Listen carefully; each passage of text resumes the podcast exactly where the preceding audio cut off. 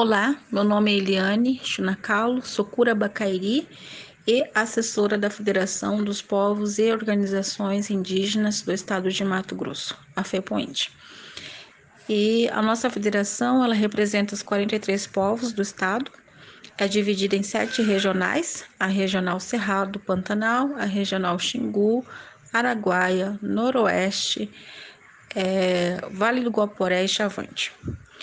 E falar do incêndio, dos incêndios que estão acontecendo no Pantanal, é lembrar que há povos indígenas no Pantanal e suas terras foram devastadas pelos fogos.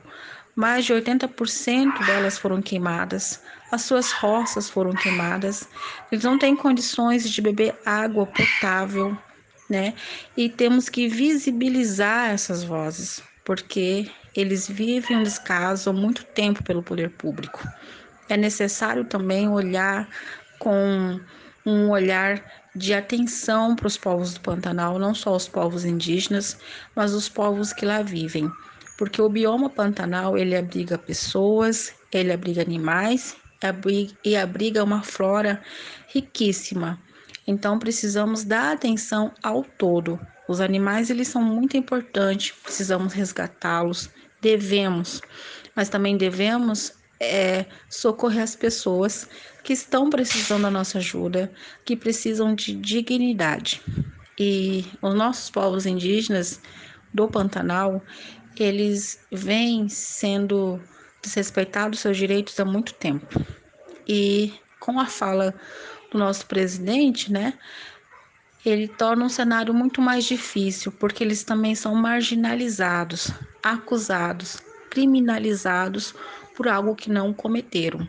E nós temos é, imagens, fontes confiáveis que prova que não foram eles que iniciou o incêndio. Pelo contrário, o incêndio iniciou é, nas propriedades privadas e atingiu as terras indígenas no Pantanal.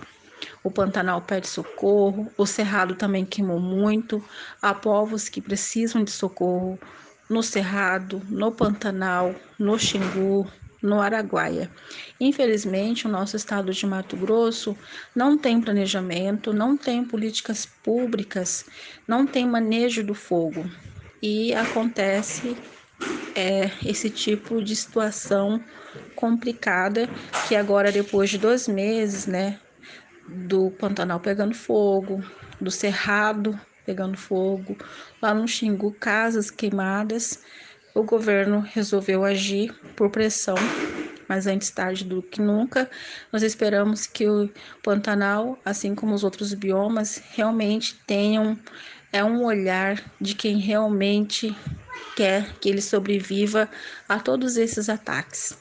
Ao atacar um bioma, ao atacar a floresta, ao atacar o Pantanal, está nos atacando enquanto pessoas, enquanto indígenas que somos ligados à natureza.